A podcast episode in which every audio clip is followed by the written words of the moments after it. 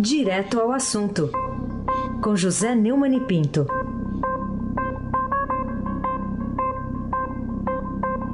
Neumani, bom dia. Bom dia, Raíssen Abac, o craque. Bom dia, capitão Afrânio Vanderlei, o seu pedalinho. Bom dia, Diego Henrique de Carvalho. Bom dia, Moacir Evangelista Biasi. Bom dia, Clã Bonfim, Manuel Alice Isadora. Bom dia, melhor ouvinte, ouvinte da Rádio Eldorado 107,3 FM. Raíssen Abac, o craque. Vamos começar com um novo depoimento né, de Marcelo Odebrecht. O que, que ele trouxe de novo lá ao falar à Justiça Federal ontem em Brasília? sobre o financiamento do BNDES para obras do grupo Odebrecht em Angola. O que aconteceu, meu caro Heisen, é que o Marcelo Odebrecht, no depoimento anterior da, da Justiça, chamou atenção para o fato de que o, a, a delação de Antônio Palocci e a, e a delação do seu pai, o Emílio Odebrecht, filho do fundador, né, Norberto Odebrecht, é, tinha contradições que precisavam ser analisadas pela Lava Jato. Houve uma comemoração excessiva da defesa do Lula e dos outros réus da Lava Jato, achando que o, o Marcelo Odebrecht, depois de ter conseguido é, premiação né, na, da, da sua delação, está passando, cumprindo pena em casa, no Morumbi, bairro onde também mora o Fabrício Queiroz, né, o ex-motorista do Flávio Bolsonaro, é, achando que tá, era uma nova investida contra os procuradores e o ex-juiz Sérgio Moro. Ontem, é, o, ao contrário do que esperavam essas pessoas, né, o, o, o Marcelo Adebrecht confirmou o acerto de propinas do PT em favor de Luiz Inácio Lula da Silva relacionados ao financiamento pelo BNDES de exportação de serviços do grupo em Angola, na África. Ouvido como delator pelo juiz federal Valisney Oliveira, da décima Vara Federal de Brasília, ele disse que manteve o teor de suas delações e voltou a apontar contradições nos depoimentos do pai, Emílio Debrecht. Eu, eu gostaria de lembrar que o pai é, faz parte do codinome de Dias Toffoli, presidente do Supremo Tribunal Federal, que foi apelidado na Odebrecht de amigo do amigo do meu pai. Esse caso do, do Odebrecht em Angola tem Lula como réu em dois processos penais abertos na Justiça Federal, resultado da Operação Janus, que é aquele deus romano que tem duas faces, um para frente e outra para trás, né? deflagrado em 2016 em desdobramento da Lava Jato. O principal, né, que trata de um suposto acerto da, de 40 milhões de dólares, não é pouco dinheiro não, de propinas ao PT, pela liberação dos aumentos da linha de crédito do BNDES. E isso aí põe em questão também aquela questão da caixa preta do BNDES. Não se pode chamar de má escolha uma coisa que foi denunciada é, pelo Palocci e pelo é, Marcelo Debrecht. Então, é, é, o caso do Gustavo Montezona mudar essa história de má escolha para falar realmente de é, corrupção na veia. E o, o, Marcelo disse ainda que o Instituto Lula era uma romaria de empresários. É isso aí. É, confirmando a delação do Palácio.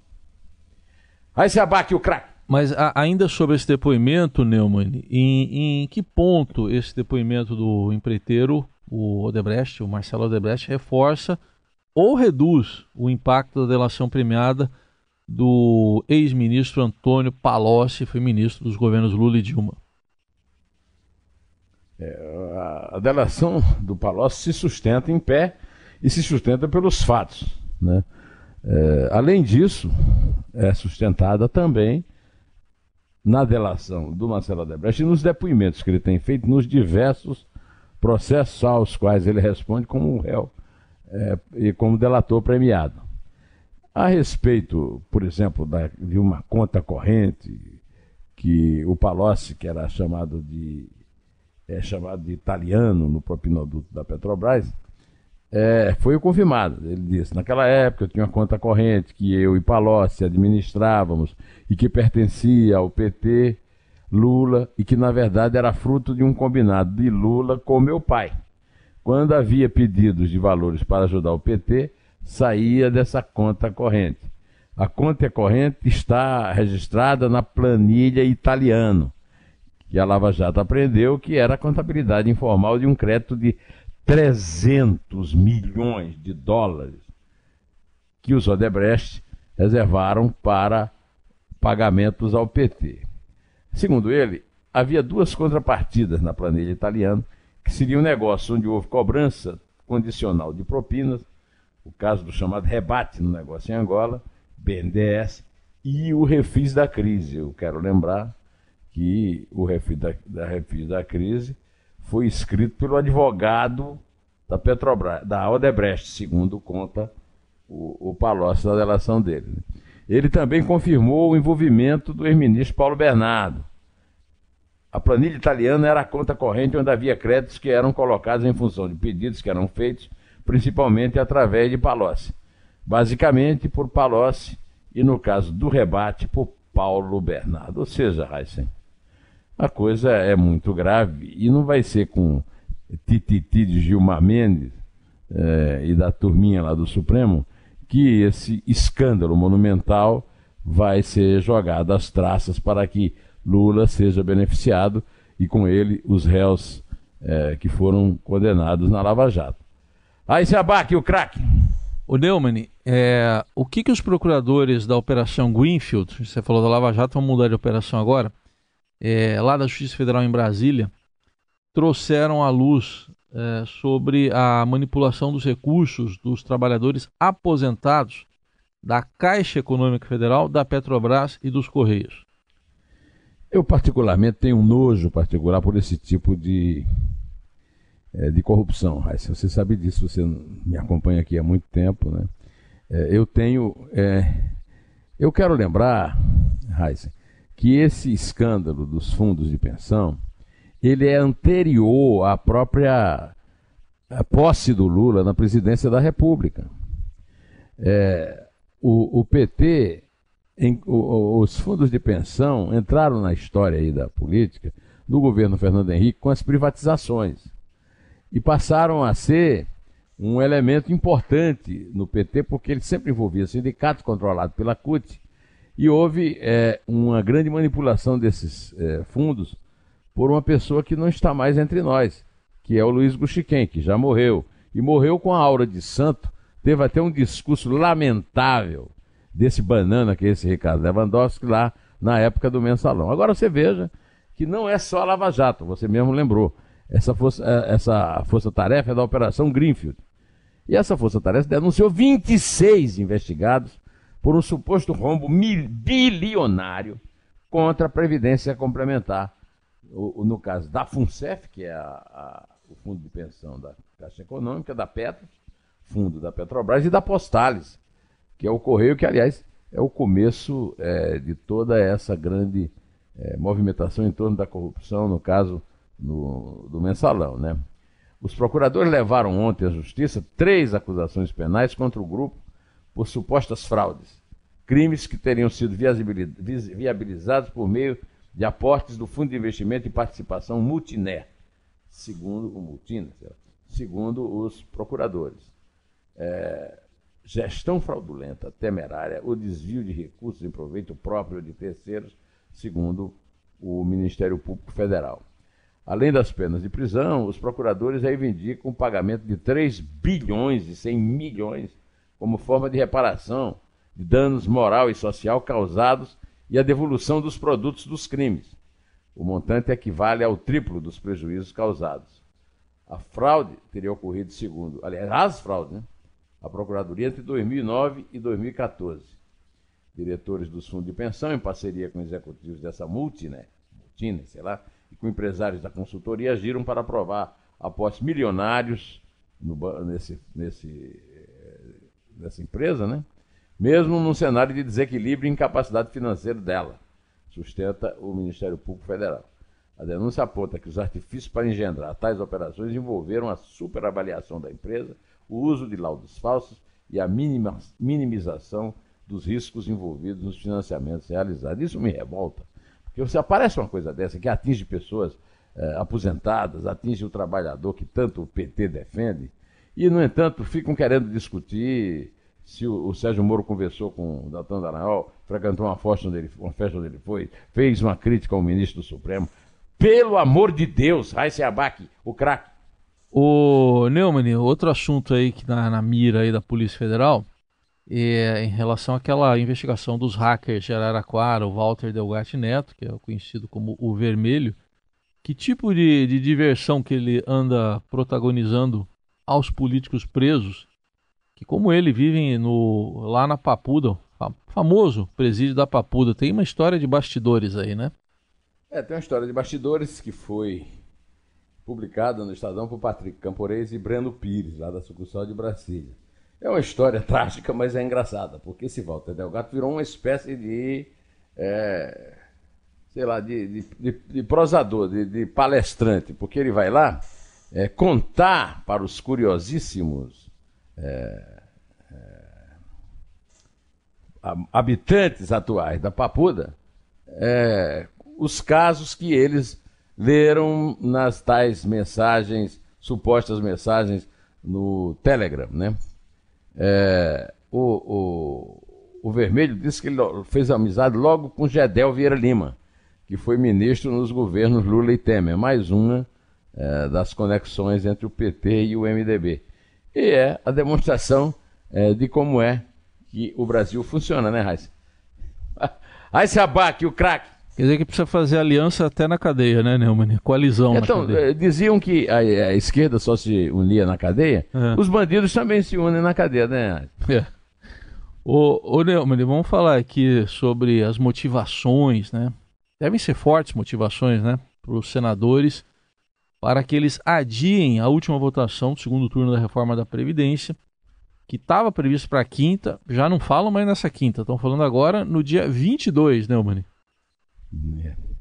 É, houve uma falta de acordo. A oposição que não tem representante nenhum lá praticamente é que manda lá no Congresso. Agora não, agora foram todos a canonização de Irmã Dulce, é, cujas festas estão previstas para o dia 13 em Roma e dia 20 em Salvador. A votação estava marcada para amanhã, dia 10. É, é, dia 13 é domingo, né? quer dizer, pelo amor de Deus, né? E dia 20 em Salvador, quer dizer, uma semana depois. Então eles vão esperar a festa da Bahia, esperar fim de festa da Bahia é fogo, né? Mas eu estava ouvindo, é, além dessa questão, eu estava ouvindo a questão do Pacto Federativo, a qual se referiu Daniel Vetterman, na entrevista que ele lhe deu antes aqui de eu entrar, né?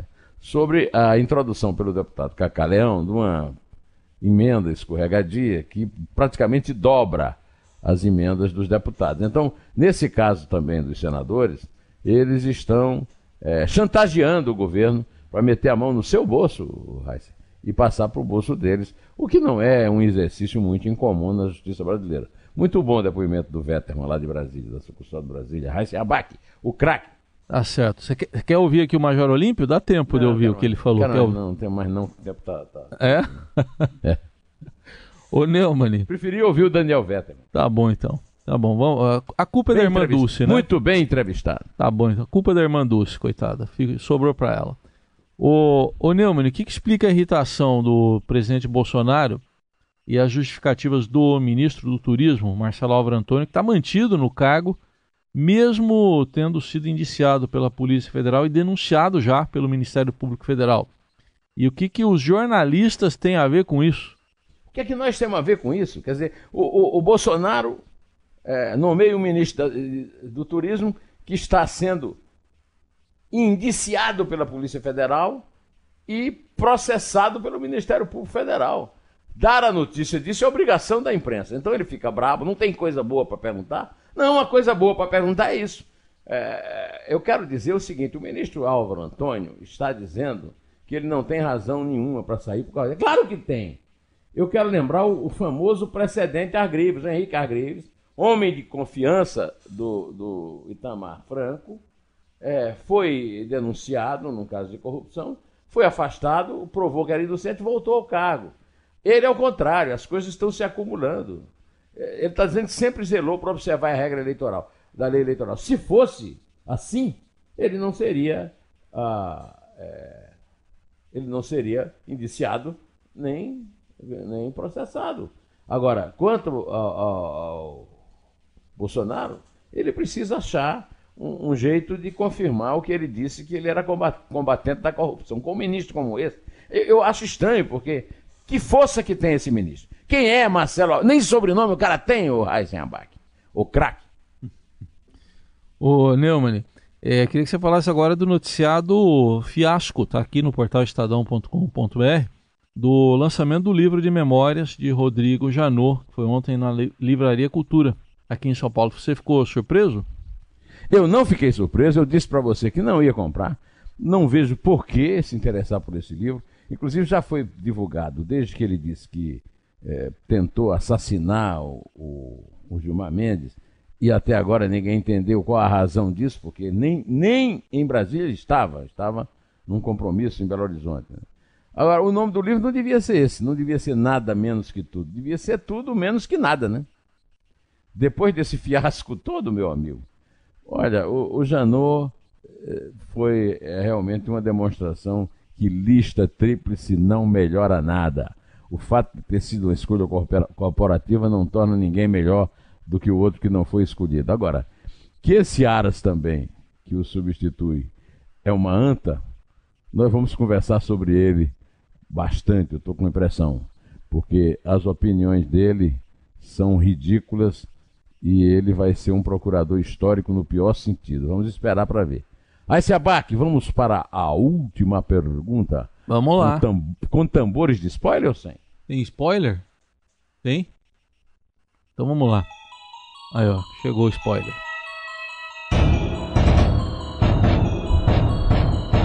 A parte que você gosta é essa aí, né?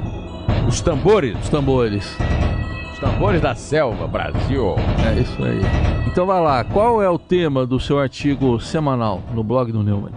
Só podia ser esse, a corrupção do PT, segundo Palocci. É, é o spoiler mais óbvio do mundo.